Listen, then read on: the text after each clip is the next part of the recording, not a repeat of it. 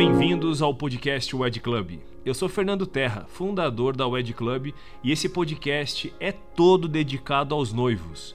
Toda semana eu bato um papo com algum fornecedor de casamento e a ideia é trazer dicas, sugestões e as principais tendências de todos os segmentos que envolvem um casamento, como vestido de noiva, decoração, os cardápios dos buffets, opções de lua de mel, estilos, tamanhos dos eventos e muito mais. Se você quer uma ajudinha para planejar o seu casamento da forma correta, esse é o podcast ideal para você. Fica ligado.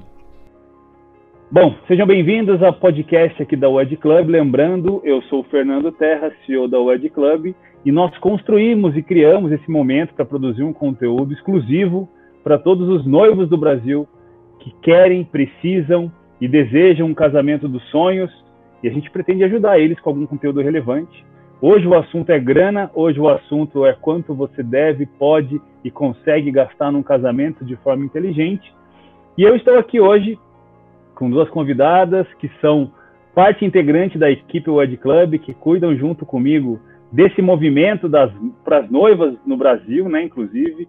É muito do que a Wed Club constrói enquanto funcionalidade, enquanto pontos positivos e benefícios para os casamentos a Rafaele e a Giovana participam comigo nessa jornada e elas estão aqui hoje comigo para me ajudar nessa produção de conteúdo, para fa me fazerem algumas perguntas que elas pescam ali na rede social com as noivas, que elas conhecem muito no mercado de casamentos, então são dúvidas, são alguns pontos importantes que a gente vai hoje aqui conversar.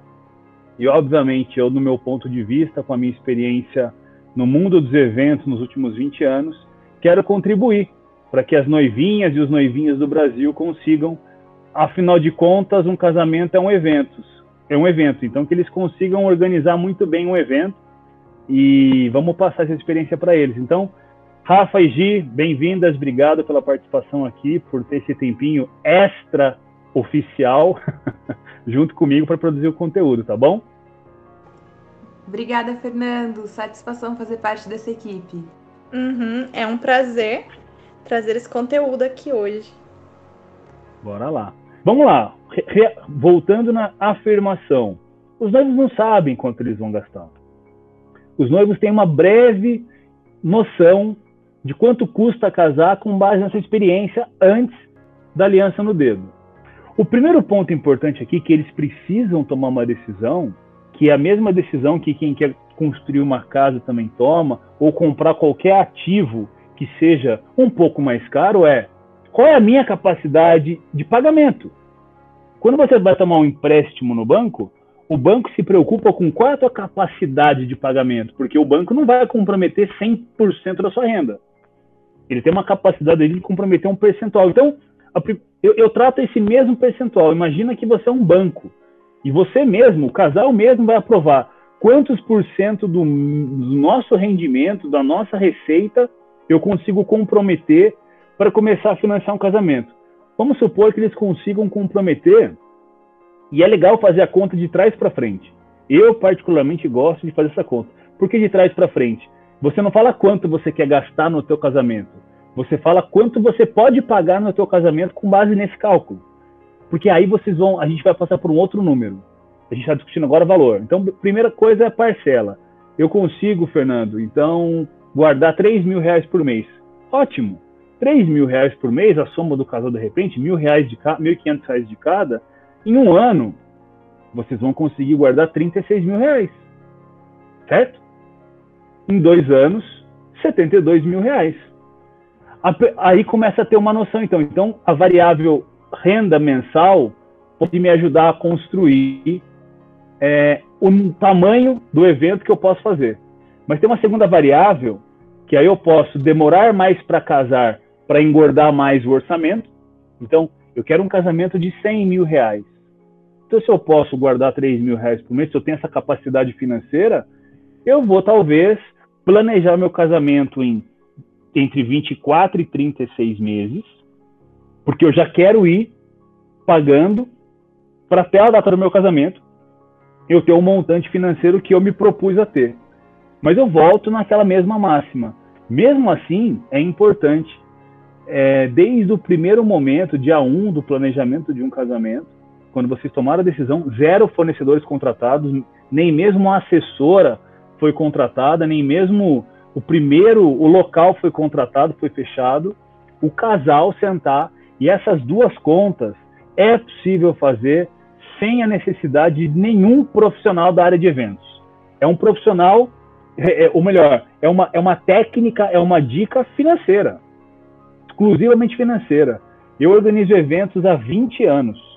Uma, os dois maiores problemas para gerenciar um evento, quando se trata do financeiro, é, um, se você calcular errado o prazo para organizar esse evento, e esse evento pode ser, eu já fiz show, eu já fiz festa micareta, eu já fiz feira imobiliária, eu já fiz feira é, é, de negócios, eu já fiz feira de noiva.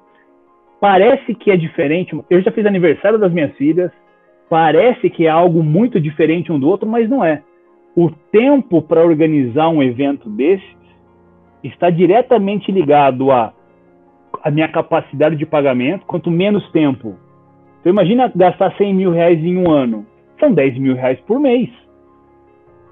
Se você não tem essa capacidade financeira bem calculada, você entra em dívida, você começa a ficar devendo para fornecedores, você começa a se frustrar na hora de contratar um fornecedor. Então, é assunto chato, sim. Se você se propôs a escutar esse conteúdo, você precisa estar disposta a escutar coisas óbvias, coisas chatas, que não tem a ver com o sonho do casamento lindo e maravilhoso, mas tem a ver, sim, com organização, com gestão. Então, para a primeira pergunta, Rafa, repete para mim, por favor, de novo a primeira pergunta, só para eu concluir o raciocínio. Como definir o orçamento do meu casamento? Então, a gente fechou o assunto. Prazo versus capacidade de pagamento é o primeiro norte que um casal vai ter. E óbvio, eu posso entrar agora, então assim, fechamos esse primeiro, essa primeira conta, o, que é mais chata, que é mais fria, que é mais calculista. O segundo movimento, naturalmente, é uma conversa entre os noivos, já podem ter alguns convidados, de repente até uma assessora já, nem assessora fechada, mas alguém já dando uma supervisão para eles com relação a vamos construir então um pouquinho, com base na sua capacidade de pagamento e prazos já mais ou menos alinhados. E aí, qual é o perfil do teu evento? Porque enquanto grana, quanto eu vou gastar, um número está completamente ligado à quantidade de dinheiro que você vai precisar. E esse número é quantas pessoas você quer nessa festa? Quantas, quantas pessoas você quer dentro desse evento? Trazendo para uma, uma comparação de um evento qualquer, vamos chamar o Rock in Rio. Se o Rock in Rio se propusesse a fazer um evento para 5 mil pessoas, eu tenho certeza absoluta que eles gastariam muito menos do que eles gastam para fazer um evento para meio milhão de pessoas em fluxo. Por quê? É, porque eles dependem de um espaço maior, de uma infraestrutura maior, de uma infraestrutura de banheiros, de alimentação, de segurança, de energia elétrica. São, são outras regras. Então, quantas pessoas você vai convidar para o teu casamento? Isso vai ditar se você pode pegar um espaço menor ou um espaço maior. E você vai ter que alimentar com bebida, com comida, com doces e com mais tudo que um casamento, um bom casamento deve ter, quantas pessoas você vai alimentar. Não é? Não são cálculos por pessoa? Buffet, cálculo por pessoa. Docinho, é cálculo por docinho, mas é, uma, é um volume por pessoa. Você não, vai, você não vai contratar 50 docinhos por pessoa. Tem um número mágico que alguém para vender fez essa conta. Eu nem vou falar aqui agora porque cada um fala uma conta, mas existe uma conta de docinho, existe uma conta de bebida. O bartender, às vezes, ah, eu faço uma conta média, mas é por pessoa. Vai comprar um whisky, que não é por pessoa, é por garrafa, mas existe um cálculo de quanto cada pessoa que bebe uísque consome se tomar só uísque. E aí você está construindo todo o orçamento de um casamento. Então, esse número, na minha linha de priorizações, ele passa a ser talvez o mais importante depois da definição do prazo e da capacidade de pagamento, o número de convidados. Com e certeza. aí, Quer falar, Rafa? Não, exatamente. Com certeza a lista de convidados vai determinar todo o tamanho, né? O porte do evento. Se ele vai ser grandioso, intimista. Exato. E, e é o primeiro passo para depois os demais fornecedores, né? Tudo envolve a lista de convidados, o número do, de convidados. Exato. Então, assim, inclusive o tamanho do evento, ele, ele não é só fisicamente, né? É, é enquanto infraestrutura. Então, um casamento de 50 pessoas é literalmente a metade do custo de um casamento de 100 pessoas em vários itens. Em vários itens. Pode até ser que no espaço para você casar, no salão de festas, ou na fazenda, ou no hotel dentro de uma praia, seja, você pague um custo pela, pelo, pelo local que para um pouco mais, um pouco menos, seria o mesmo valor. Mas todo o resto, a decoração também, né, a infraestrutura em si, visual, é, todo, é, pode ser analisado um pouco melhor o custo, não é necessariamente metade ou dobro. Mas é impacta, mas é impactada pelo tamanho do evento. Então, o número de convidados é, é, é de, extremamente impactado. Eu vou falar uma última variável para fechar essa pergunta, que eu acho muito importante os noivos terem nessa decisão tomada. E eu vou falar com experiência de quem faz eventos há 20 anos, e não, não tem lado bom ou ruim nisso. Tem um lado de experiência de ter vivido já os dois, duas, os dois momentos. Eu consigo gastar num casamento para 100 pessoas, com bebida, com comida, com música, com energia elétrica, com todos os itens possíveis de um casamento, eu consigo gastar, por exemplo, 50 mil reais. Se eu tiver um pouco mais de necessidade de construir quase que um conto de fadas, ou seja, um movimento de não, mas eu quero parecer muito mais. E tá tudo bem para mim, tá? Eu, eu, eu sou um cara que vem dos eventos. O cara do Rock in Rio não mede esforços para gastar o que for necessário para passar a impressão de megalomaníaco, o maior evento do mundo. Evento nasceu para ser assim. Eu, Fernando, aprendi a lidar com eventos com experiência. Eu acho que os noivos, eles proporcionam para os convidados uma experiência muito legal. Então, eu acho muito legal quando os profissionais de eventos, somados à mentalidade de noivos não é nem mais mente aberta. É, são noivos que se importam com o evento em si.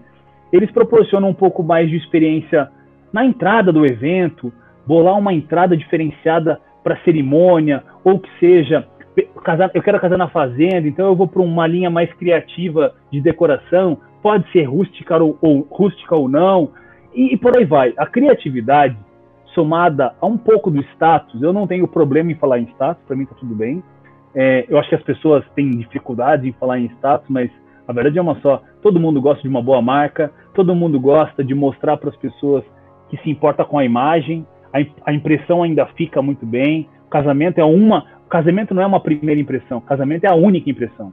E aquela impressão é que vai ficar. E para mim, investir nisso, investir na imagem, é maravilhoso, porque aquela imagem é a memória e é a lembrança dos noivos, dos familiares para o resto da vida. Então, Dito tudo isso sobre esse último item variável emocional, de ego, de status, de imagem, de experiência, aí mora o perigo. é aí que os, o casal, associado a alguém que entende de eventos, tem que tomar muito cuidado, porque para você gastar no mesmo evento que foi orçado, modelo básico, 50 mil reais, ele pode virar 150 mil eu quero contratar uma banda que toque bem, cante bem, maravilhosamente bem, e que custe 10 mil reais, ou eu quero contratar a Ivete Sangalo, que custa 300. A Ivete Sangalo também canta bem, também toca bem, também tem bons músicos, mas ela custa 300 mil reais. Qual é a diferença entre os dois? Poxa, um é o marco, um é o lacro, não é assim que falam? Eu tô, tô velho para isso, mas eu escutei alguém falar que lacrar ainda existe. É, é isso, então Casamento para lacrar é uma coisa, casamento para marcar enquanto imagem é uma coisa, estrutura é outra. O que, que eu acho certo e errado? Eu acho que não tem certo nem errado. Eu acho que o problema é quando as pessoas acham que é errado casar de forma simples e, e, e, e sendo assim, ficam tristes por ter um casamento mais simples. E, o outro lado é proporcionalmente tão ruim para mim quanto. Que é aquela pessoa que gostaria de ter um casamento mais simples e por algumas obrigações estratosféricas de status quo, de familiar, de padrões de vida, de sobrenome, querem fazer casamentos milionários, que não são casamentos afetivos, não são casamentos quentes, não são casamentos intimistas no sentido da palavra e não no tamanho. A essência, né, do casal mesmo. Perde a essência do casal, perde a essência do evento e vira um evento desproporcional. Então, assim, a minha preocupação para fechar esse contexto é: quanto eu vou gastar no meu casamento? Não sei. Eu não sei, porque você precisa tomar algumas decisões. E eu já dei um, um racional aqui, que dá para você entender de número, de, pra, de dinheiro, dinheiro de vocês, pessoas, de prazo, que é a ansiedade que vocês têm para casar, versus a capacidade de pagamento, versus o quanto vocês querem de fato gastar. Aí você vai para o tamanho do casamento, que é com base no número de convidados, e depois disso você começa uma linha mais emocional a tomar decisões de tá tudo bem, eu quero uma coisa mais simples. Ou não, eu tomo a decisão de querer algo um pouco a mais. E a partir daqui, desse quarto tópico, é necessário tá, é, alguém, pelo menos, supervisionando as suas ideias. Quero colocar uma roda gigante no meu casamento e quero gastar mil reais por mês. Alguém em sã consciência que entende de eventos vai falar: você não vai pôr. Você não vai casar então. Quero gastar 50 mil no casamento, mas eu quero um vestido da X. Não vou falar o nome, porque senão é, esqueci que isso aqui vai para o mercado. É X. É. O, o, vestido da X custa 25 mil reais. E ela pretende gastar 50 mil no casamento. Então tá bom. Contrata o teu vestido e vai jantar com o vestido com o teu noivo no restaurante. Não vai ter casamento. Então, é só é, é para mim é, é, tá tudo bem as vontades e os sonhos, mas no quarto tópico eu vejo uma necessidade violenta de um assessor, de um possível decorador, projetista ou de alguém, pode ser até eu, por exemplo, né? é com uma experiência de casamento. É isso. A priorização, na verdade, Rafa, eu acho que é o, o, o tópico. Eu, eu, ainda, eu ainda quis travar essa primeira pergunta no como é que os noivos fazem para ter uma noção de quanto eles vão gastar. Eu acho que são boas conversas, são boas garrafas de vinho, ou boas cervejas, ou bons refrigerantes e sucos na mesa, conversando muito sobre esses tópicos. Eles vão amadurecer tão, de forma tão gostosa essa produção de eventos. Gente, não tem nada mais gostoso nesse mundo.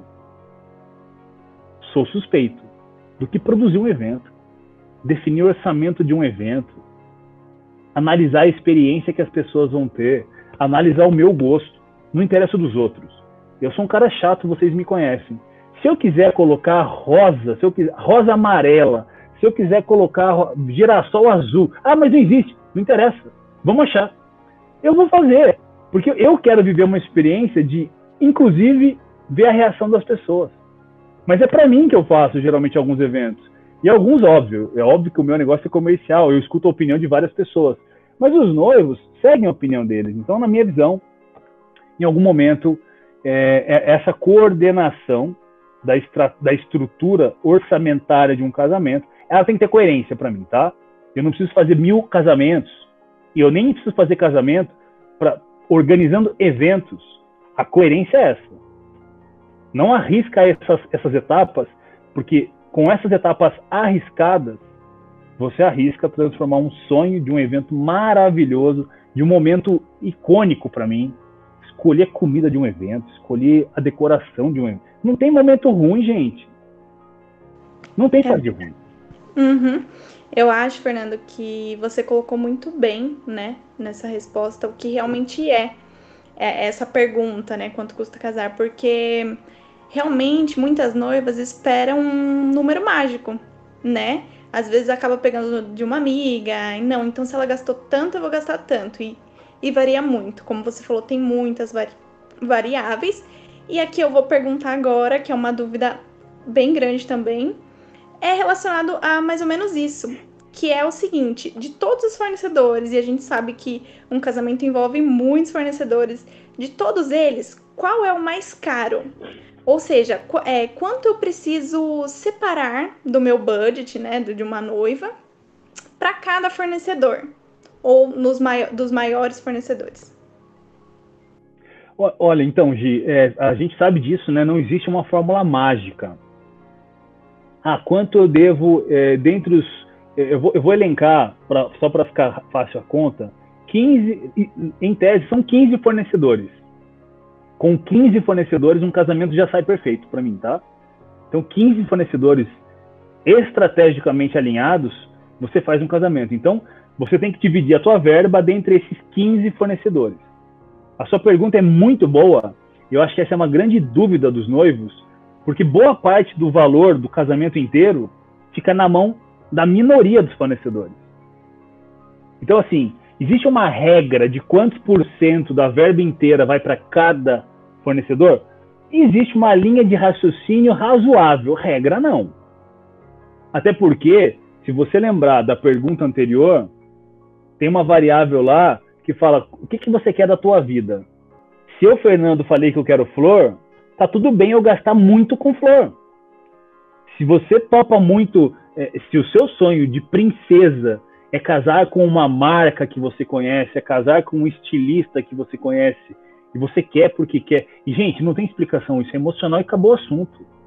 É uma decisão absurdamente emocional e eu acho que tem que ser feito, tá? Eu acho que tem que ser feito. Então, você pode priorizar aquilo que você quiser. Dá para priorizar tudo e ter tudo do bom e do melhor? Tirando alguns casos que existem, eu falo que não.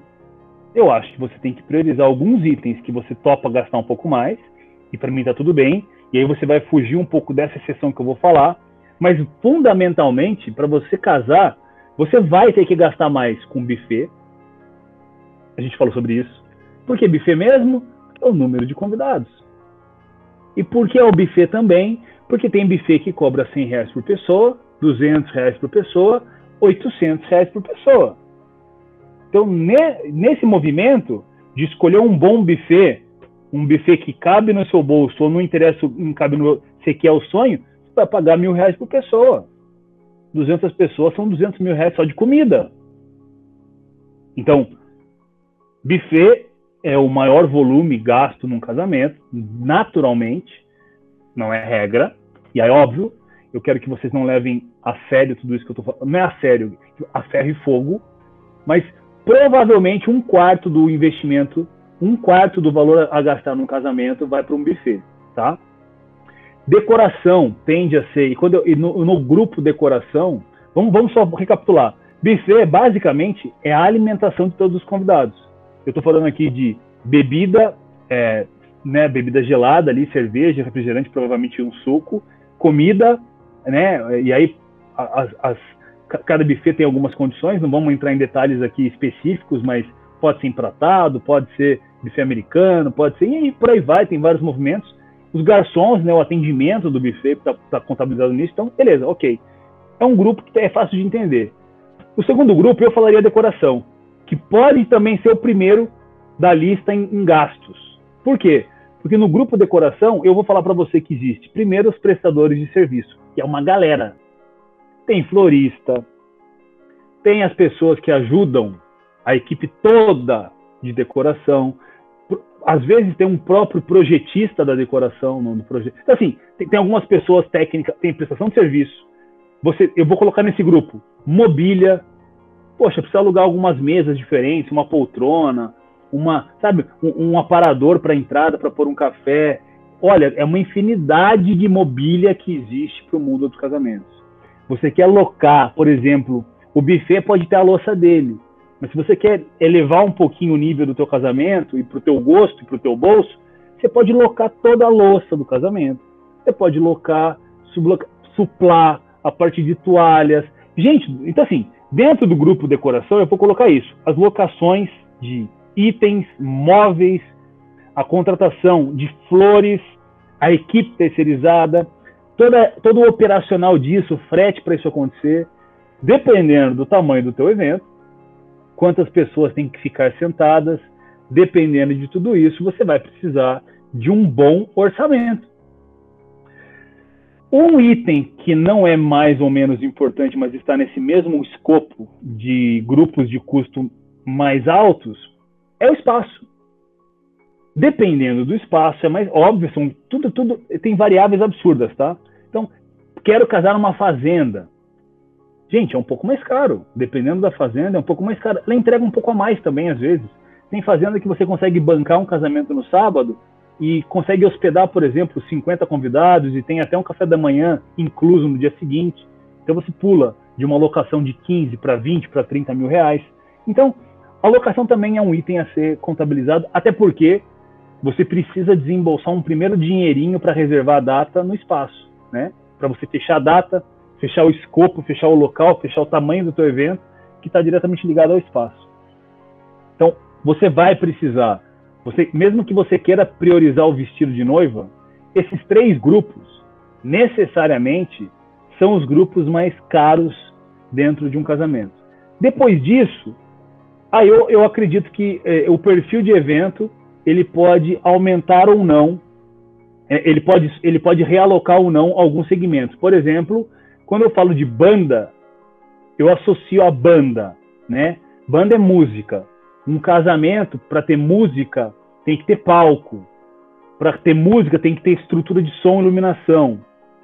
Fora isso, tem que ter uma pista de dança. e a pista de dança é, é um movimento, inclusive, das fotos. Então, o fotógrafo quer ter a pista de dança, porque são as melhores, para alguns, as melhores fotos saem de uma pista de dança. A pista de dança tem que ter uma iluminação própria da própria pista, então é palco e pista. Se você tiver uma, se você der uma importância muito grande para esse movimento, para essa infraestrutura, eu vou te falar que é tão caro quanto a própria decoração.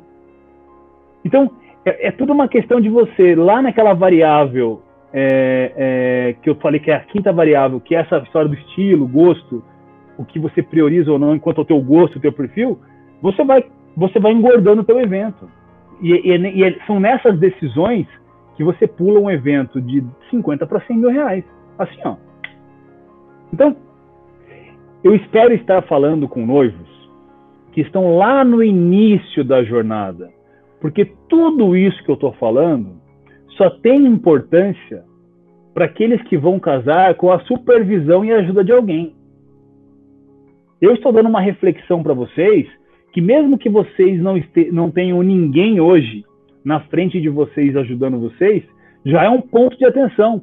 Pois na pior das hipóteses, vocês precisam escutar isso e falar assim: puxa, eu escutei o Fernando da Wed Club um dia comentando lá que eu consigo no, no momento de escolher a, a banda da minha, da, da, minha festa, eu preciso pensar em iluminação, em estrutura. Quer saber? Eu vou começar a entender o tamanho das coisas e se eu quero estruturas grandes, mirabolantes, ou se tudo bem para mim, ao invés de uma banda, por exemplo, é uma decisão que, que cabe aos noivos, eu não quero ter banda, eu não quero ter palco, eu quero ter uma pista simples, bonita, mais simples, então eu foco no decorador, na pista de dança, eu quero um DJ. Você já vai de um orçamento de 30 mil reais, 40 mil reais para 10, para 15. E é nessas horas que um bom profissional, assessor, um bom profissional, o, o decorador, o projetista, ele tende a ser importante também, porque ele entende de infra, de imagem, ele tem que entender um pouco disso, né, de posicionamento, né, de, de organizar ali a logística entre onde eu vou posicionar a música, onde eu vou posicionar a comida, onde vou... o layout do evento. E nesse movimento, você vai brincando de Lego. Você sabe Lego, que você constrói um castelinho aqui, uma pontinha aqui. Por sinal, seria maravilhoso a gente ter um brinquedinho de organizar uma festa num Lego. Não né? sei se a gente consegue um patrocínio para fazer um, um, Lego de casamento. Eu acho que as crianças. Só... Eu não sei se vocês conhecem a minha filha. A minha filha ama casamento. Ela brincaria até os 25 anos de Lego de casamento só para ficar pensando onde fica a noiva, onde ficam os convidados. Eu acho que foi uma ideia. Vamos mandar essa ideia para a turma lá da Lego. Ótima ideia. Mas acho que foi isso. Eu, será que eu respondi a pergunta como um todo? Porque, eu, pra, porque para mim, é, é, eu, vou, eu, vou, eu vou frisar, tá? São 15 segmentos. Eu sei que três deles fundamentalmente vão gastar mais porque gastam. E os outros, você pode posicionar ele mais para prioridade, menos para prioridade, e, e, vai fotógrafo de casamento, por exemplo, e, e, e, produção de vídeo. São profissionais que, se você priorizar, por exemplo, pela qualidade, pela marca do fotógrafo, você vai pagar um pouco mais caro. E eu quero ressaltar aqui, queridas noivas que estão me escutando, tá tudo ok. queridos profissionais da área de casamento, se vocês consumirem esse conteúdo, eu não estou falando que é certo e errado. Gastar mais não é errado. Da mesma forma que economizar em alguns itens também não é errado, tá? Eu acho muito importante os noivos tomarem a decisão, que eu já sei que já é com o coração, mas nessa hora de tomar a decisão, priorizar com o seu próprio coraçãozinho assim, será que de fato vai fazer falta eu, eu, eu, eu gastar mais X mil reais com algum fornecedor, que eu nem ligo tanto, mas alguém falou que é importante? Pergunta para o profissional técnico se faz sentido economizar nesse ponto. Não vai economizar em quantidade de comida. Não vai economizar em, em ter uma música ou não. Eu não estou falando isso. Estou falando que tem uma diferença bem grande, é brutal. Eu conheço, eu, Fernando, pessoalmente conheço fotógrafos que cobram 3 mil reais e fotógrafos que cobram 20 mil reais para o mesmo trabalho. Ah, mas então não vale o de 20? Pelo contrário, se todo mundo tivesse 20 mil reais para consumir um fotógrafo, eu falaria, contrata ele. Ah, então de 3 mil não vale? Pelo contrário. ele é tão bom quanto. Só que a experiência, a imagem que você vai ter, alguém que cobra mais caro, eu vou voltar na Ivete Sangalo se vocês me deixarem. Vocês têm noção da experiência que uma Ivete Sangalo tem num casamento? Ela é melhor do que a Mariana, não sei, estou chutando o nome, tá? A Mariana, que canta axé lá na, numa banda de Ribeirão Preto, há 20 anos canta. A Mariana é tão boa quanto. Mas você tem noção da experiência da marca que você queria? E, e, e geralmente as, as, as, os fornecedores que cobram mais caro têm uma marca envolvida, tem uma experiência envolvida, tem uma jornada ali que ele, os fornecedores foram tão bons na construção da marca deles na, na autoridade deles, né? E, e, eu falo isso também para os fornecedores lá na Wide Class, que não é o, o, o, movimento que a gente faz aqui na Wide Club, lá eu falo com o fornecedor, eu falo para eles, se vocês explorarem muito bem a sua marca, a tua autoridade, vocês vão cobrar mais caro.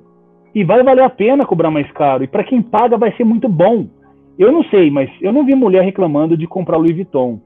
Eu, Fernando, sou chocólatra. Eu não reclamo de pagar um pouco mais caro na Copenhagen, na Lindt, e até mesmo na Cacau Show, aquela barrinha, 75, 70% por fora, 55% por dentro, de 12 reais uma barrinha de 90 gramas, caríssimo, eu não reclamo. Porque vale a pena. Então, assim, e também vale a pena um chocolate mais barato da Nestlé, da Lacto? Também vale. Todos têm seu momento, mas as experiências são diferentes. Então, eu só reforço com os noivos, e eu falo demais, eu só reforço com os noivos que paguem mais caro se tiverem no coração de vocês a decisão tomada de querer aquilo melhor, de mais experiência, de mais qualidade, de mais marca. E tá tudo bem se quiserem pagar um pouco menos em alguns segmentos, desde que exijam qualidade tem que ser obrigação. É só isso. A qualidade tem que ser obrigação. O resto é o resto é negociável. Basicamente é isso. Puxando esse gancho, já que a gente está falando dos segmentos do casamento, Fernando, qual sua dica? Quantos orçamentos os noivos devem solicitar para cada segmento? Eu, eu, eu, vou falar que é mais ou menos a mesma regra que uma prefeitura, uma, um município tem na sua prefeitura. A licitação, se você já. uma coisa chata. Se você vai participar de uma licitação na prefeitura, alguém já estudou e falou, honestamente, de forma honesta, para uma prefeitura tomar a decisão de qual é o melhor fornecedor, ela tem que escutar no mínimo três empresas. eu vou seguir o meu. Gente, não tem regra nenhuma. Eu já contratei de primeira um fornecedor. Mas na maioria dos casos, quando você quer elevar o nível até, até da disputa entre os bons fornecedores, é justo que você traga para dentro da tua, do teu planejamento orçamentário três propostas de cada fornecedor. E sempre ressaltar, eu, eu, acho que um ponto importante aqui. É, é, é coerente eu quero contratar chocolate. Eu vou, eu vou seguir mais um exemplo. Até porque tem doce dentro do casamento. É coerente eu pegar uma proposta da Lindt, uma proposta da Nestlé e uma proposta de uma tiazinha que faz, e tudo bem com a tiazinha, tá? É só para não falar um nome. Da, da, Mariana de novo, vou voltar com a Mariana. Mariana é minha prima, vai ser ela. É, a Mariana que faz brigadeiro na casa, faz sentido eu pegar esses três orçamentos? Não faz, não faz. é perceptível que um vai ser mais caro que o um outro. O que na minha visão faz sentido. Se você tem um posicionamento de querer contratar um fornecedor mais Lindt do que Mariana, tenta encontrar três fornecedores com aquele mesmo perfil e padrão, para você, você poder comparar preço de maçã com preço de maçã. Comparar preço de maçã com preço de banana vai dar caca. Comparar o preço da Mariana, coitada da Mariana, porque ela merece o preço da Lindt, mas é a Mariana. E a Lindt, eu sou eu, eu, eu, o marketing me ensinou isso. A Lindt vale o que vale por vários fatores, dentre eles a marca, dentre eles a qualidade, dentre eles a experiência. A loja Lindt é maravilhosa. A Mariana, coitada, não tem nem loja. E tá tudo bem. Mas eu não vou poder comparar os orçamentos dessa forma. Então, é uma questão óbvia de gestão. Eu não quero transformar os noivos em gestores, pelo amor de Deus. Mas eu acho que são dicas importantes. Só tenta é, é três orçamentos, então, Rafa. Três orçamentos, para mim, são vitais para você poder escolher não o melhor, nem o pior, nem o mais caro, nem o mais barato, mas para você ter uma comparação, é, é, uma comparação equilibrada, uma, uma comparação justa de três profissionais da área de casamentos que prestam um serviço parecido. E aí, se você quer contratar e entender o valor e o preço de empresas de doce, por exemplo, que têm perfis distintos, então você pega três orçamentos parecidos com Lindt, três orçamentos parecidos com Lacta e três orçamentos de, parecidos com Mariana. E tá tudo bem. Nesse, nesse canal, nesse, nessa, nesse exemplo, eu falaria só simplesmente isso. Três orçamentos são importantes. Só cuidado para não orçar laranja, mamão e maçã. Perfeito. Perfeito, né?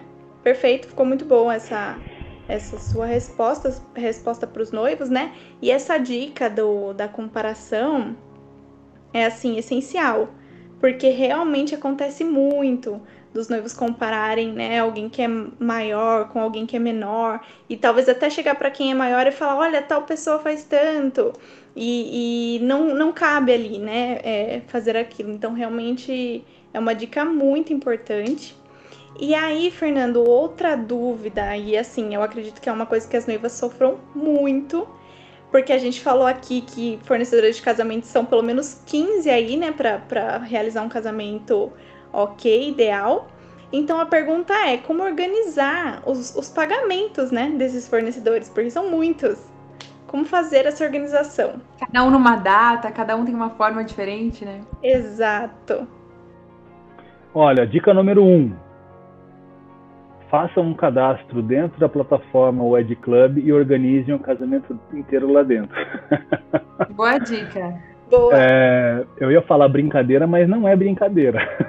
mas vamos lá. É óbvio que eu vou falar de outra, de outra forma, porque a minha intenção aqui não é, é fazer comercial, propaganda ou, ou, vender a plataforma. Mas de fato, existem plataformas, nem são nem só o Ed Club, mas que ajudam os noivos a organizarem financeiramente o casamento. Eu quero dar alguns pontos de vista. Lembram que eu falei para vocês que existem 15 fornecedores? Mais ou menos, regra? No mínimo, tá? Menos que isso é muito difícil. Tenho certeza que é mais. Pode chegar a 40 fornecedores. Vamos parar nos 15 para também não exagerar e assustar os noivos que estão aqui ouvindo. Quando eu falar 15 fornecedores, vamos lembrar também que existe uma jornada de tempo. Então eu vou contratar ao longo de. Para ficar fácil a conta ao longo de 15 meses, eu vou contratar 15 fornecedores. Vamos supor que é muito organizado fazer isso, vai ser um fornecedor por mês. A maioria dos casais parcelam os casamentos até a data do evento. A grande maioria. Imagina que a gente vai conseguir parcelamentos médios de em 10 vezes. Né? Vai ser 15, 18 meses, vai ter uma, 10 parcelas. E eu estou falando para vocês da gestão de 150 parcelas mínimo. Eu quero arredondar para 200, porque eu tenho certeza absoluta que é mais do que isso. Eu vou por 200. Então, por que, que eu estou falando isso? Porque é importante que vocês, que os noivos entendam. Quando eu falei lá no, na primeira pergunta que eles deveriam ter uma ideia da capacidade de pagamento mensal deles, em algum momento eles precisam entender que aquela até uma poupança casamento seria importante, porque eles vão ter 150 parcelas para organizar num fluxo de 15 meses médio, por exemplo. E aí, Fernando, mas você está me falando o quê, cara? Que eu, o que, que risco eu corro? Você corre o risco de lá no décimo, no oitavo mês, de não ter enxergado todo esse fluxo de pagamentos que você vai precisar fazer ao longo dessa jornada, e lá no oitavo mês você vai é, encavalar, essa é palavra exata, você vai encavalar simplesmente 15 fornecedores e 15 parcelas no mesmo mês. E lembra que o budget eram 3 mil reais por mês? Acredite, se não for bem contabilizada essa, essa, essa jornada, você vai acabar gastando esse mês 15 mil reais. 10 mil reais. E aí você fala, poxa, mas eu não tenho esse dinheiro e eu não me preparei para isso. É nessa hora, é nessa hora que eu já vi muita gente, e não só noivos, tá? Até empresários. É na hora de você não entender, porque você vai. O cartão de crédito, eu acredito muito que o cartão de crédito virou essa máquina de dinheiro muito em função da desorganização de parcelamento das pessoas. Você pega um cartão com limite de 10 mil reais. É gostoso passar o cartão. Aí você fala, vou passar parcelado, é parcelinha de 200 reais, parcelado. Aí mês que vem, você esquece dos 200 reais. Você vai lá e parcela mais 300. Tudo bem. Par... Terceiro mês, 400. Quinto mês, e vai parcelando. Chega uma hora que fala, meu Deus, como é que pode? Essa fatura não, não cai nunca mais. Eu só pago 5 mil reais por mês de cartão, eu estava pagando mil. Porque você, ah, você não percebeu isso, mas você foi fazendo um fluxo de entrada de novas parcelas na sua jornada de contratações e pagamentos, que você acabou estourando o teu limite, aquele percentual que eu falei para você destinar da sua renda mensal, que era de 3, pô, virou 15. Então, como é que você faz para organizar o financeiro do seu casamento se você seguir a pergunta 1, associar ela à pergunta 2, Nessa pergunta 3 de que você acabou de me fazer, eu te garanto que na pior das hipóteses, você vai ter um desde o primeiro do dia 1 do planejamento do teu casamento, você vai ter uma noção muito boa de como você deve organizar o fluxo de pagamentos e entender que às vezes é importante você guardar o dinheiro que você vai pagar daqui 10 meses. Se não, se não, porque eu não acho que você vai é, eu não posso garantir isso, mas eu vou prever que não é tão simples assim você de um ano para outro começar a ganhar cinco vezes mais.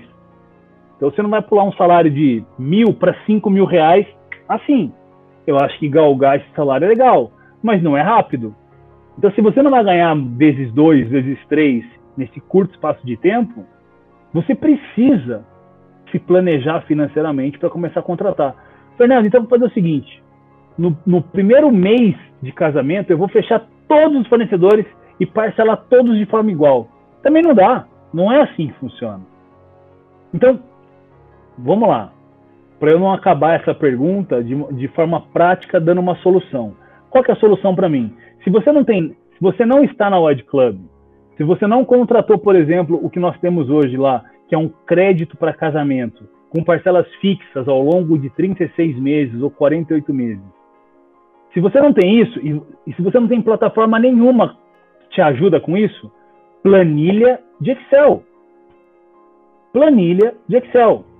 Eu me comprometo, inclusive, eu vou deixar em algum lugar, vamos tentar achar um lugar, tá? Seja dentro do blog, seja dentro da, da, da, do nosso site, seja dentro do ambiente da noiva. Eu vou me comprometer a uma planilha com os fornecedores. Eu pego o meu time de finanças, que ajuda o Ed Club, que até constrói o produto de crédito, vamos dar para as noivas, numa primeira jornada, uma planilha de fluxo de caixa para elas preverem uma jornada de pagamento ao longo de uma simulação com o valor do casamento, quanto deveria gastar, quanto vai gastar aqui embaixo, quanto deveria pagar para que o casamento aconteça. Eu consigo construir essa planilha, é fácil. Eu tenho essa planilha já. Eu vou, eu vou moldar ela para ficar mais bonita para as noivas. Isso pode ajudar. Então, planilha eu, eu organizo a minha vida na planilha. Eu tenho planilha para tudo, até para refeição. Acreditem se quiser. Vocês vão me achar maluco, mas eu tenho. Então, mas tudo bem. Eu sei que todo mundo, nem todo mundo é viciado em planilhas para organizar a vida. E tem hora que planilha também desorganiza a nossa vida. Mas em algum momento você precisa digitalizar esse movimento. Se você ficar num caderninho, né, muito fornecedor de casamento volto a falar, é, tem muita gente ainda offline no mundo dos casamentos. Então tem gente que ainda aceita cheque. Tem gente que ainda aceita. Olha que maluquice eu vou falar para vocês. Em... Tá sendo gravado isso aqui em 15 de junho de 2021. Vou falar baixo. Tem gente que aceita dinheiro. Vocês têm noção que maluquice isso? Como é que você faz para organizar, levar em dinheirinho para as pessoas 200 reais? Onde se anota isso? Meu Deus, para mim é maluquice isso. Fazer um Pix, ainda vá. Você sabe no seu saldo bancário, está lá no seu extrato. Você sabe que pagou alguém. Até para gerenciar o que você pagou, o que você não pagou, né? Então, assim, como o movimento, como, como o setor de casamentos é muito amador no sentido e muito analógico, a minha sugestão é digitalizar o máximo possível. Pagar com cartão de crédito. Tenta pegar um cartão de crédito exclusivo para casar. Tenta concentrar, abre uma conta digital virgem e passa todo o casamento dentro dela. Sugestão. A Wed Club fez isso por vocês. Tá parecendo. Meninas, me ajudem. Tá? Vamos cortar isso aqui. Ou se não cortar, vai, mas tá parecendo muita propaganda. Mas de fato a Wed Club nasceu para solucionar grande parte dessa dor. Essa live não foi construída para fazer propaganda da Wed Club, mas é porque eu de fato estou há cinco anos analisando as dores do mundo dos casamentos. E o, ser, o, o fato deles serem analógicos para tudo, inclusive para o movimento financeiro, faz com que os casais tenham uma dificuldade violenta de administrar as finanças do casamento. Se, se não é um, se não é, um, é eu já peguei isso, tá? Tem, inclusive eu conheci um noivo que é do mundo financeiro. O meu contador, o dono da empresa de contabilidade da Wed Club, casou e ele falou que ele tem uma planilha, eu, eu vou pedir ajuda dele, inclusive, que ele, ele planilhou tudo e está guardado. Ele tem fluxo de caixa. Eu acho que esse é até demonstrativo de resultado. Análise de lucratividade, de custo, perda, os cálculos dele. Mas, tirando essas pessoas que são malucas, administrativas e financeiras, a grande maioria não é. Então, a grande maioria, pelo fato de não ser da administração e finanças, e viciadas em planilha e organizadas, elas correm um grande risco de entrar nesse mundo amador que é o mundo dos casamentos. É um mundo maravilhoso.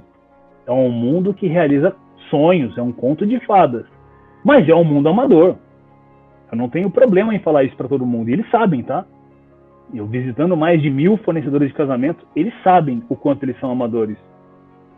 Mas de fato a Wed Club entrega um pouco de tudo isso um ambiente que você contrata todo mundo lá dentro, te oferece segurança, te oferece pagamento digital, te oferece uma, essa conta corrente que eu falei para vocês. Nós temos lá dentro, virou uma wallet, né? É o, que chama, literalmente uma wallet é uma conta de pagamento. Então, os noivos têm quase que uma conta corrente do casamento deles. E ainda ofereço crédito. Então, assim, tem muita coisa ali envolvida para ajudar os noivos a pagarem um casamento. Então, de fato, é, é, é uma propaganda direta mas eu estou contando isso de forma indireta, porque de fato a solução para um noivo e para uma noiva que querem casar de forma organizada, digitalizar 100% das contas do casamento, seja em planilha, seja em plataforma, mas pelo menos uma listar isso. macro do casamento, né? Exato. Não há necessidade de consultoria financeira para isso. Nós vamos, eu vou me comprometer a fazer a planilha é, me cobrem, quem estiver escutando aqui, me cobre, e se for em qualquer lugar que seja, e a gente vai proporcionar isso. Mas é, o que eu menos quero, é, talvez, que esse é o meu objetivo aqui, eu não quero isso de fato, é que a jornada do casamento vire um estresse. Eu quero que, e, e é, enfim, estudando pessoas, inclusive, eu, eu, já estudei casais, não sei se vocês sabem, mas eu já, eu já participei de algumas palestras e algumas, e algumas enfim, até alguns eventos que falam de casais. E um dos maiores motivos, não, é, não era nem hora para falar isso, vou falar, depois a gente corta talvez. Um dos maiores motivos de separação dos casais casados são as finanças. Então, assim, vamos, vamos levar a sério. É, e não vamos levar a sério a ponto de falar, é melhor nem casar. Pelo contrário. E eu sou sincero até para falar essa frase que eu acabei de falar. Mas não, meu desejo não é que vocês não casem. O meu desejo é que. Né? Pelo contrário. Esperar junto. Pelo contrário. A gente está investindo tempo, investindo energia, investindo nossa esperança nesses conteúdos, porque a gente né, nós três aqui, quem está na Wed Club, está dentro dessa um pouco dessa loucura. A gente quer de fato fazer com que as pessoas não sofram mais, porque para mim é maluco sofrer. Para mim é maluco casar errado. Para mim é maluco passar pelo estresse de casar sem saber quanto gastou, sem saber quanto vai gastar, sem saber da onde eu busco ajuda se alguma coisa acontecer, sem saber os riscos que eu corro se eu não fizer isso, isso e aquilo. Né? A gente está programando uma, uma live com a diretora de, de, sobre uma seguradora, enfim, sobre seguro. Então, essa linha de raciocínio sobre segurança. Então, a, a nossa meta de vida é nesses conteúdos proporcionar a experiência que nós temos gerenciando eventos para os noivos. Que para alguns vai ser o primeiro evento da vida, para outros vai ser o segundo, terceiro, enfim, que já faz um pouco mais de eventos, mas que seja uma experiência tão boa quanto o que eu acabei de falar. Não tem nada mais prazeroso na minha vida que produzir um evento, do começo ao fim, do, da planilha orçamentária, a contratação dos eletricistas que vão me ajudar a ter tomada no evento inteiro, para que eu ilumine, ponha, ponha som, ou que eu ligue meus fornecedores e ofereça energia elétrica para o evento inteiro. Basicamente é isso. Perfeito, Fernando. É, como o nosso objetivo é ajudar as, os noivos e ser o mais transparente possível, por mais que a gente sempre planeje, né, faça todo um planejamento financeiro, a gente não pode deixar de citar também os gastos extras, né? Que a, a gente comparando com uma construção de casa, de, tem todo um planejamento, mas sempre acontece, né? Então a pergunta é: quais são esses gastos? Quais são os gastos extras de um casamento?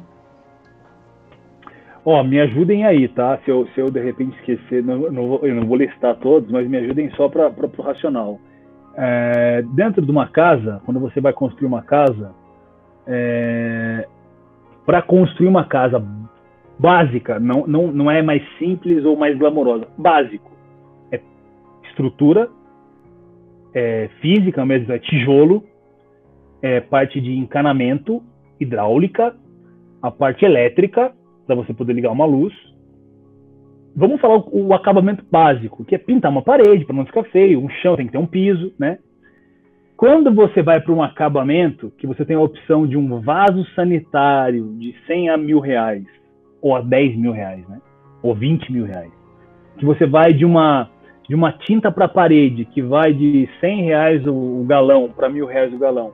Lustre, lâmpada, a qualidade do acabamento, no mundo do casamento, eu vou chamar o acabamento desse extra que você falou. Para casar, você precisa de 15 fornecedores.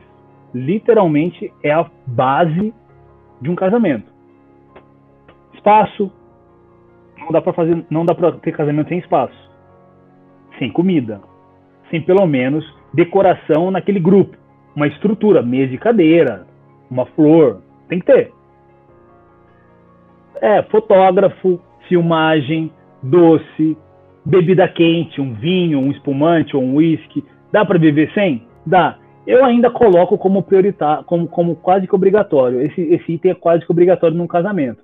Um bartender, ou pelo menos um bartender, são coisas que rola, tá? Na boa. Então, assim, vestido da noiva. Eu acho que o noivo tem que estar, pelo menos, com uma roupa adequada, então ele vai ter que gastar com a roupa. O é, básico, né? O básico, e por aí vai. Então, assim, esses itens são itens básicos a gente também pode, é, nesse material, talvez ilustrar quem são os 15 segmentos. Uh, e são eles, tá? literalmente, vai, vai faltar ali alguns poucos, mas são esses. E o que, que são extras? Você vai fazer uma pista de dança. Você quer colocar um totem fotográfico em algum momento do evento. Você quer colocar uma atração na pista de dança. E aí, olha, tem uma infinidade.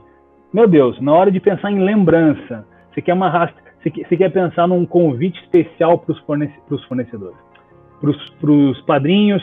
Aí você quer pensar numa lembrança para todo mundo, que vai de uma rasteirinha a já vi outros, inclusive itens. Você quer fazer o dia da noiva. No dia da noiva você quer levar todas as suas madrinhas e fazer um hobby para elas com, com as iniciais do casamento. Personalizados, né? É, você quer contratar os docinhos, mas para os docinhos você quer uma forminha diferenciada, exclusiva. Os extras são infinitos. Então, assim, você quer no seu buffet, você quer inclusive é, uma ilha de comida japonesa em algum lugar, você quer uma ilha de, de italiana, você quer uma ilha de comida árabe, como eu já vi. Olha, então assim, aí você fugiu do básico. Aí você já está naquele mundo, naquele mundo da experiência. Se tiver Sobrou muito frio, comprar um aquecedor, se tiver muito calor, né? De, um, vai ao ar livre, repelente. Então pensar em todo o cenário, né, do casamento também. É, é tudo extra. É, aí de fato é, se você vai casar no campo, o extra, uma tenda pode ser extra, um acabamento em tecido entre as árvores pode ser. Vai casar na praia, repensar talvez completamente algumas coisas, mas alguns itens que, que talvez para um casamento na cidade seja extra, na praia seja obrigatório também às vezes. Então é, é muito extra, gente. Eu acho que assim, é, no, o próprio vestido da noiva, né? Quando uma noiva vai escolher um vestido, tem vestido. Ponto, acabou, vestido. Ponto, tem um vestido. Aí ela começa a pensar nos acabamentos, aí ela começa a falar que eu não quero mais locar, eu quero sob medida, aí eu quero pensar no meu buquê sob medida também, eu quero pensar no meu véu, se tiver véu, se tiver grinalda, se tiver penteado, se tiver joias. Gente, dá para pular de um vestido de 3 mil. Evento, né? A quebra de taças, que depois vem a conta, a continha para pagar. Boa. É, um vaso que quebrou, tem que acertar com a decoradora depois. Boa. E ainda, depois de você contratar tudo que era pro teu sonho, que seriam esses extras também, que seria o acabamento do casamento, com todos os opcionais, ou de um carro, os opcionais, né? Dá para ter carro com roda, com pneu, com direção e com câmbio para mudar marcha a lataria. Mas também dá para ter roda de liga leve, também dá para ter direção hidráulica, dá para ser a marca que você mais ama na tua vida daquele carro, ele pula de 40 mil para 400 mil. Então, assim, é, é isso aí. E além disso, de fato, Rafa, você está correta, imprevistos acontecem. E aí não é extra, é imprevisto. E existe imprevisto. Os noivos não sabem. Se vocês não começaram ainda a jornada, vocês não sabem. Mas se vocês já foram num casamento como convidados, se vocês quebraram uma taça, alguém pagou aquela taça. Se vocês foram num local, é, eu já fiz um evento uma vez que um bêbado entrou no evento e quebrou o mictório inteiro. Eram pedras que dividiam de mármore, dividiam os mictórios. E um vândalo, um imbecil, quebrou o mármore. Alguém pagou aquele. Geralmente é o dono da festa que paga. Então, os noivos têm que lembrar, até na, na nossa live do seguro vai ser legal isso. Os noivos têm que lembrar que a responsabilidade daquele evento é deles. De alguns itens, de alguns detalhes. Então, Alguns lugares cobram também se algum convidado pular na piscina, os noivos pagam multa, né? Multas, é. Assunto chato, gente do céu. Vamos lá, tá? noivos, também tenham calma. É importante vocês terem no orçamento de vocês. Eu colocaria ali 5% de margem no orçamento de vocês, vai gastar 100 mil, 5 mil reais. Tem essa previsão que no pós-casamento algumas coisas podem acontecer, algumas eventualidades choveu, estragou alguma coisa, que, que pode ser que vocês se responsabilizem. Mas, de fato, se a gente vai falar de dinheiro hoje, nós, nós estamos tendo a obrigação hoje, por mais que não seja um assunto muito legal, trazer à tona que os noivos precisam se preocupar com alguns detalhes do evento, que para tudo ser maravilhoso, que eles não tomem susto. Não é motivo para deixar de casar não é motivo para xingar o Fernando, a Rafa e a Gi, ou só o Fernando, né? Falando assim, puxa vida, o cara me assustou na hora de casar, ele tá me falando que eu vou gastar, eu vou tomar um susto no final, que alguém pode pular na piscina, alguém pode quebrar a taça. Eu... Gente, vai fazer o evento de qualquer jeito, para de ser bobo, para de ser boba. Vocês vão fazer o evento de qualquer jeito. Eu só estou dando para vocês a oportunidade de não tomarem um susto para organizar esse evento. Porque todo mundo que casou daqui para trás no planeta correu esse risco, pagou uma estrinha lá. E olha, eu falei 5%, às vezes nem é isso, é, às vezes é menos de 1%. Tem, tem muito casamento que não quebra, não sei se não quebra taça, é complexo.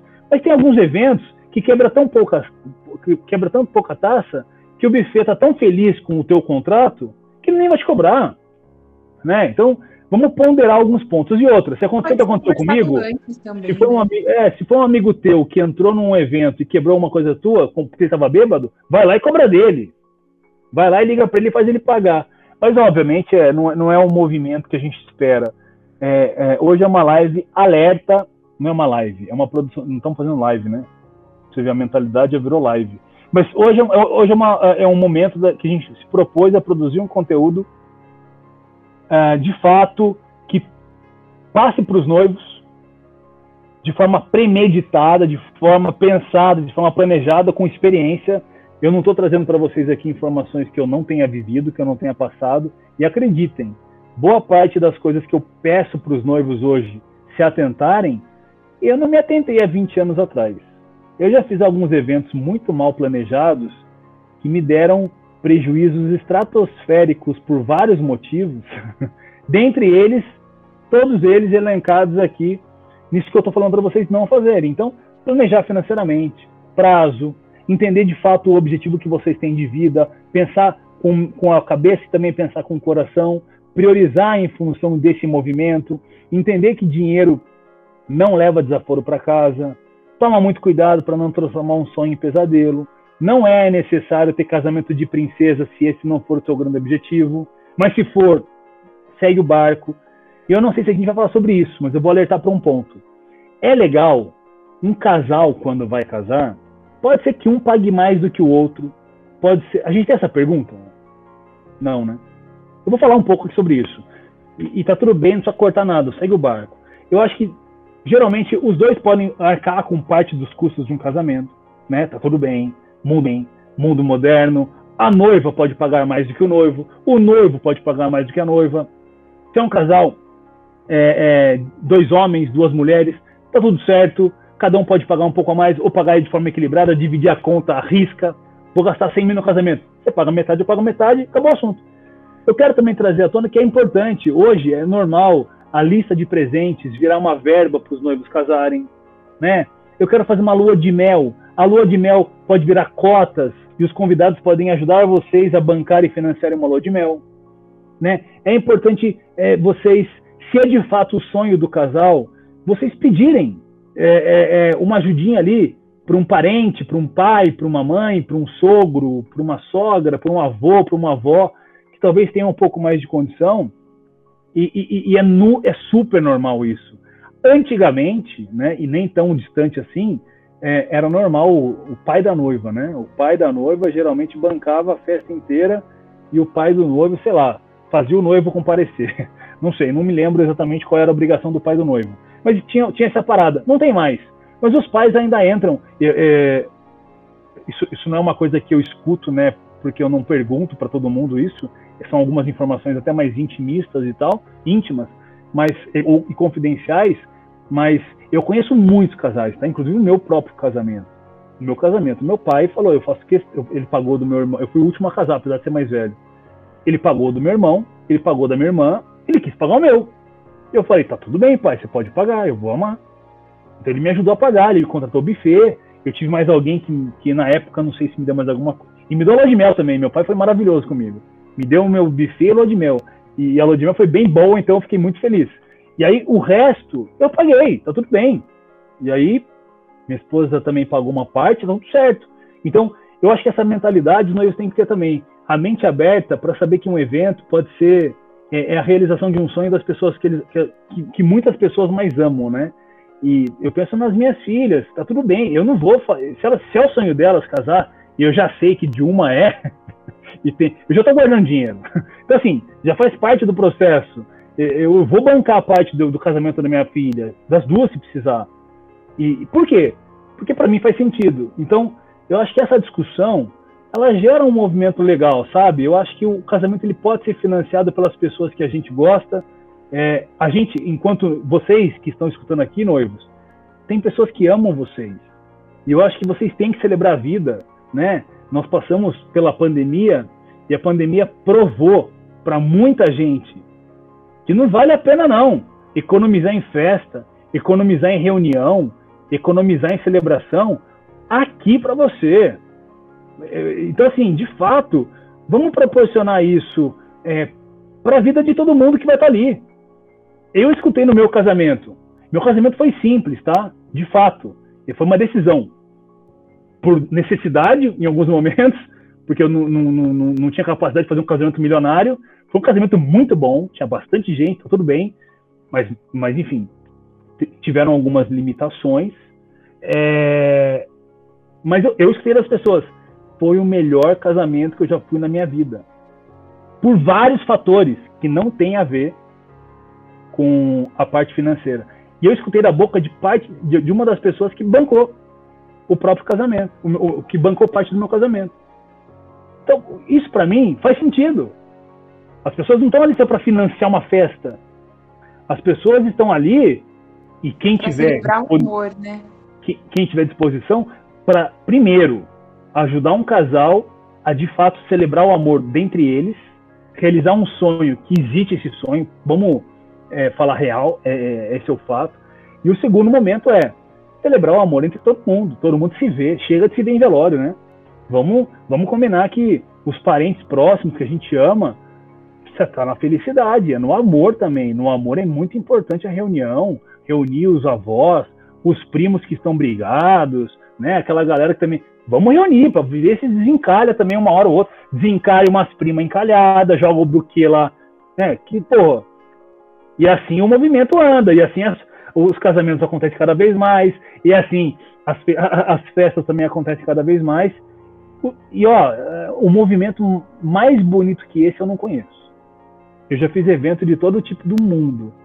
Vai nascer na minha vida ainda um evento mais legal, emotivo e bonito que um casamento. Do mais simples ao mais luxuoso. É, realmente é, como você falou, né, Fernando, não é só um momento do casal. Inclusive, na verdade, quem tá ali, quem, quem ama eles, a família, às vezes até. Todo mundo fala isso, né? Que eles aproveitam mais até que o casal. Então, Muito nada mais justo que, como você falou, é, não tem essa, o casal tem que pagar tudo. Não. Se alguém quiser ajudar, é, enfim, eles têm que aceitar, não tem essa de orgulho, né? É um sonho que vai estar tá todo mundo realizando, não só o casal, né? Mas bora para a próxima pergunta, porque a gente falou um pouquinho dos extras, né? Então, do pós-casamento ou da, do acabamento, né, do casamento. Mas agora a gente vai fazer uma perguntinha do antes, que é qual a época é mais cara para casar? Então, qual mês ou final de semana, né, que a gente sabe que, que realmente acaba ficando mais caro do que um dia de semana, enfim. Então, qual é a, a época mais cara para o pessoal se prevenir, né? Quem quiser economizar aí. Tá, eu, eu, acho legal a pergunta, Gi, para a gente poder explicar pras, primeiro para os noivos. Primeiro ponto, que eu acho que é mais importante do que a época do ano, a época da semana, o dia da semana. São Paulo capital, São Paulo capital, que é um país à parte, né, não é uma cidade, é um país. É, acredite, não é tão anormal assim casar numa quinta-feira. Casar numa quarta, numa segunda. Até porque não tem espaço em alguns lugares para casar só sábado. São 52 sábados por ano. Mas se a gente somar a semana inteira, 50 vezes 7, são 350, que dá o ano inteiro, obviamente, né, gente? Pelo amor de Deus, Fernando, presta atenção. Que, que é o ano inteiro. Então, assim, você multiplica por 7 a capacidade de atendimento de um salão se você casar todos os dias. Tá, e o lado dos noivos? Tem, tem, tem uma parada de. Não, mas casar sábado é legal. Não casar sábado não é tão legal. Ok.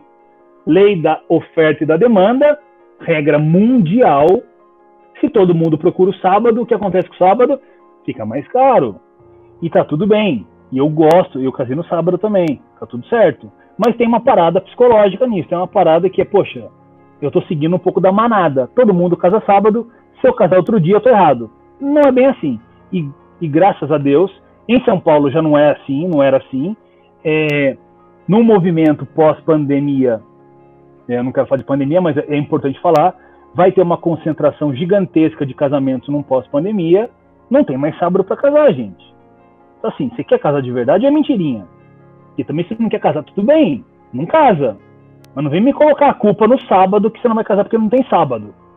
Mas ótimo, que é, é ok, tá tudo bem quem não quiser casar fora de sábado, mas o sábado é mais caro. Então, pensando na linha financeira, eu, eu, eu, eu colocaria eu colocaria numa balança. Será que a gente, a gente consegue é, assumir um casamento numa quinta-feira e economizar muito em muita coisa? Porque se eu tenho, eu sou um fornecedor de casamento, eu tô com meus sábados cheios, eu não dou desconto no sábado. Se eu tenho alguns sábados para fechar. Mas quinta-feira eu não tenho nenhum casamento. Eu não ganharia nenhum real para na quinta-feira eu dormiria. Não, eu quero casar na quinta. Pô, então peraí. Eu te dou uma vantagem para casar na quinta, porque eu tenho livre minhas quintas do ano inteiro. Eu tenho 52 quintas-feiras livres. Eu quero casar na quinta. Então tá bom. Você vai economizar no salão. Você vai economizar provavelmente no buffet. Você vai economizar provavelmente a prestação de serviço da decoração. Talvez sim, talvez não. Os prestadores de serviço, eles provavelmente podem fazer uma condição comercial especial para você casar em dias de semana. E aí tá tudo bem, é uma prioridade tua. Então, pontos de vista. É mais caro casar sábados, depois, em segundo plano, sextas e domingos, né? Há, há quem nem faça tanto assim desconto em domingo, sexta e vésperas de feriado ou propriamente feriados, mas rola o movimento que o sábado é, é, é o mais é o dia D do casamento, mas tem outros dias também que são legais e obviamente os dias de semana neutros, né, que não teriam feriados ou algumas opções dessa, eles tendem a ser mais barato. Então, a primeira conta, tenho certeza, se você for negociar um fornecedor de casamento, dia de semana vai ser mais barato. Épocas do ano. Mesma regra mundial, demanda e oferta. É, existe. É, eu fiz as minhas primeiras feiras de noivas lá há 10 anos atrás, no mês de maio. Sabe por quê? Porque me falaram que o mês de maio era o mês das noivas. Sabe por quê? Porque me falaram que todo mundo casa no mês de maio. E é tipo isso, falaram. E é mesmo. Mas todo mundo fala, então virou. Então ficou mais caro casar em maio em algum momento. Por quê? Porque acabou a oferta, gente. Tem muita gente querendo casar em maio para pouca data, pouco fornecedor. Ficou um pouquinho mais caro. Então esse movimento existe. Quanto mais é um mês propício para casar, mais carinho fica ainda existe uma cultura do mês de maio, tá? Não é mais a parada de maio, tanto é que eu mesmo dei uma entrevista em 2015, mais ou menos, 14 ou 15. Setembro é o novo mês das noivas, mais ou menos. Tá tudo bem, tem muita gente que fala muita coisa, eu não quero falar o mês das noivas, mas por que setembro? Porque começaram a ter os casamentos decorados de forma maravilhosa e icônicas, e muita flor, e muita demanda por por flor, folhagem, época do ano. Então, setembro é um mês onde, se eu não me engano, rola a primavera, até onde eu sei. É, pôr do sol isso, também, né? Isso, pôr do sol. Clima, clima, pouca chuva. Aí, ah, do nada virou mês de setembro. Do nada não, mas virou. Os casamentos abertos começaram também a ficar famosos. Então, assim, é uma leitura minha. O mês de setembro ficou um pouco mais caro. É, então, assim, uh, ah, se eu vou gastar mais flor e vou casar num mês que, que a flor fica mais cara porque a flor depende de produção, depende de época, né? Tem flor de época, tem. Então, assim, fica mais caro, né? Eu ah, vou casar no frio ou no calor. Então, assim, dependendo da época do ano, você provavelmente vai necessitar de algumas coisas adicionais ou a menos. Eu prefiro, eu prefiro voltar na conta da semana. Então, assim, é um sábado que você vai casar? durante o ano todo, ele é equilibrado. Não tem mais essa de um mês muito mais caro. Tá boa, de verdade, tá? Inclusive, eu acho que no pós-pandemia vai dar uma equilibrada violenta nisso. Porque o importante. Então, assim, eu não vejo, tá, hoje, Rafa, me corrija se estiver errado. É, é, eu, eu não acho que os noivos que querem se preocupar em casar, é, casar num mês que vai ser mais barato que o outro. Eu acho que, assim, ó, já vai completar o quê? Tá completando Jesus, uma hora e vinte de conteúdo uma hora e vinte que eu estou falando. Depois de tudo que eu falei, é uma sacanagem falar que, ah, não, agora esquece tudo, dezembro é o mês mais caro para se casar. Não é. Se você souber escolher o local, se você souber escolher o seu plano, o seu, o seu planejamento financeiro, se você entender as suas prioridades, se você tiver uma boa assessoria, você vai gastar a mesma coisa durante o ano inteiro. Uma, uma, um, um percentual um pouco a mais aqui, um pouco mais ali. Se eu perguntar isso, essa pergunta feita para o decorador, ele fala: ah, não, você vai gastar muito mais nesse mês do que nesse. Essa pergunta para o fotógrafo, ah, vai gastar muito mais naquele do que nesse. Essa pergunta para o dono do espaço, ah, muito mais. Ah, vai chover. Esse mês chove, vai ter que ter tenda, vai ter que ter guarda vai ter que ter valet, vai ter que ter. Ah, vai ter. Ixi, Maria, vai ter risco. Assim, na boa, é, é, eu prefiro acreditar, eu, Fernando, fazendo eventos nos últimos 20 anos, de todas as formas que vocês possam entender, do estacionamento de um shopping a um espaço que custa 25 mil reais a diária, eu, não, eu só vou gastar se eu quiser mais. Eu prefiro dar, eu prefiro deixar na mão dos noivos a decisão de gastar a mais ou a menos, e não no calendário do ano. Mas essas, essas, essas referências, é, que é a mesma forma que você analisa preço de commodity, por exemplo, no mundo, demanda e oferta é importante. Então, os meses de maio, os meses de setembro, são meses que são mais procurados. Tem, eh, tem sido ali o um mês também, eles falam um pouco mais também de, de outubro, ou maio, junho, porque são meses mais próximos desses. Lá atrás me falavam que ninguém casava em agosto, então tinha até promoção para os casais que queriam casar em agosto. Graças a Deus eu acho que acabou isso. Não é mais o mês de azar das noivas, eu, na época falavam isso.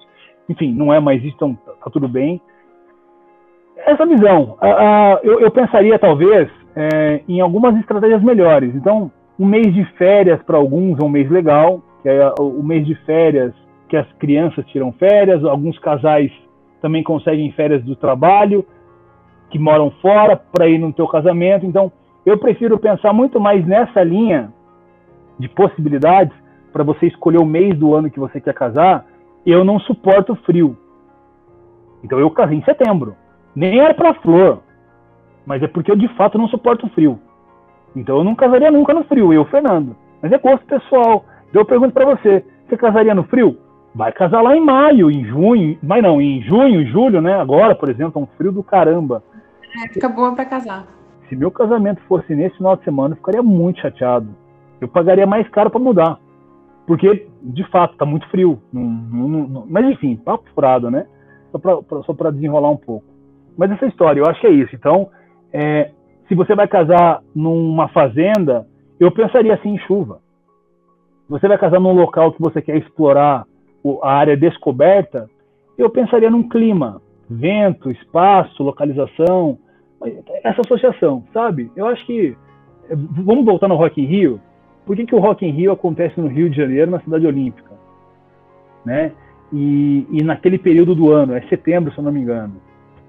São essas variáveis chove menos, clima mais ameno.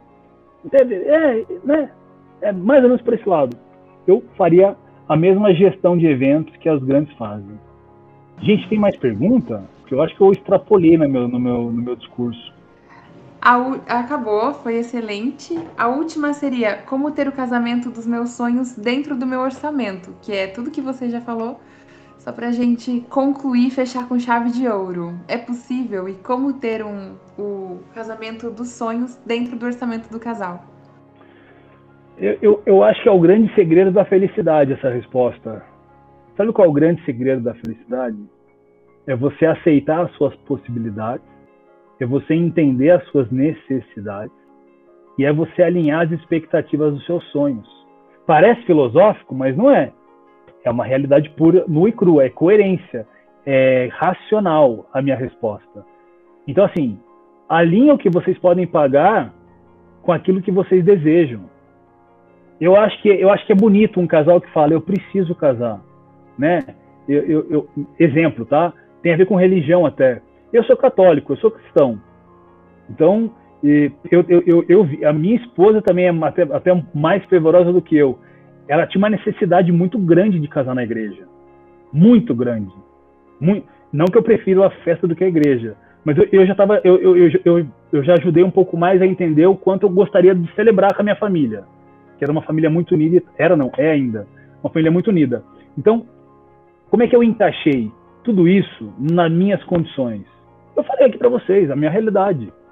Meu pai ajudou, né, por vontade própria, não sei nem pedir, graças a Deus eu alinhei com o que eu podia pagar. Eu pude pagar até um. É, é, era uma prioridade da, da minha noiva também o coral. também não vou falar o nome, mas enfim, muito bom, maravilhoso, mas era o mais caro da nossa região. Mas era prioridade. E era prioridade ter a voz, as vozes, era prioridade ter alguns instrumentos. Então, eu alinhei o meu dinheiro e priorizei aqui. A decoração da igreja não era prioridade, acreditam? Porque a igreja era linda. Então a decoração foi simples. E para nós está tudo bem.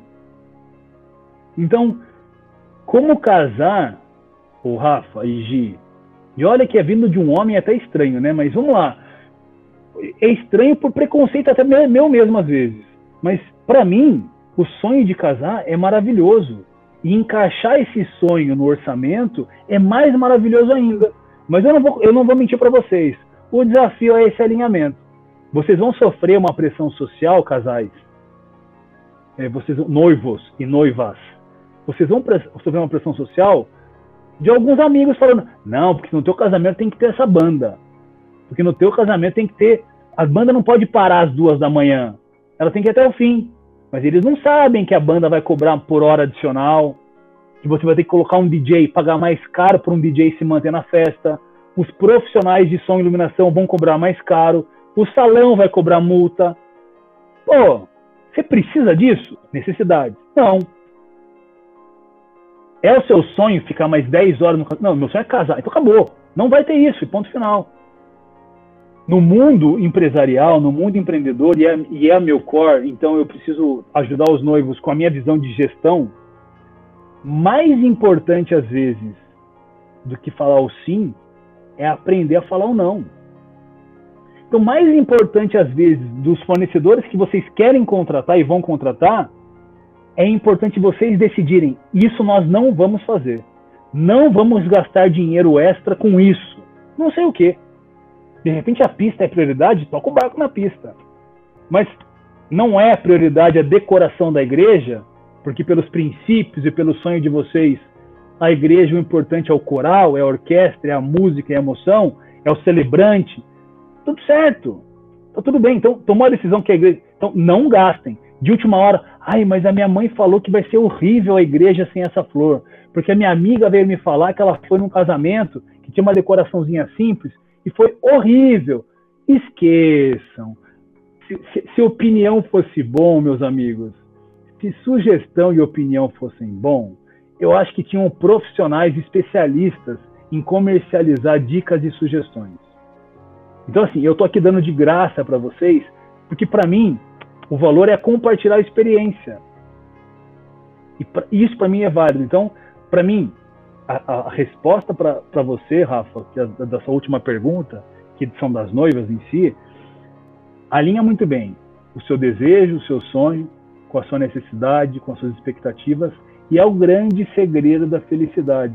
O que transforma uma pessoa numa pessoa triste, numa pessoa depressiva, numa pessoa infeliz, é esse desalinhamento do que ela de fato quer, com essa expectativa dos outros, a pressão social dos outros, do que ela de fato precisa e do que ela de fato pode.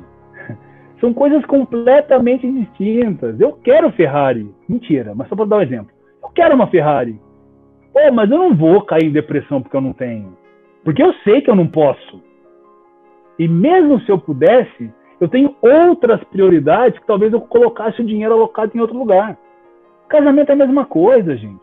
Vocês vão sofrer por coisas que não deveriam sofrer. Então, casamento do sonho, como ter um casamento do sonho com o que você pode pagar, é primeiro aceite o que você pode pagar. Segundo, aceite que o teu sonho pode de fato. Eu faço festas e eventos há muitos anos. Vocês também.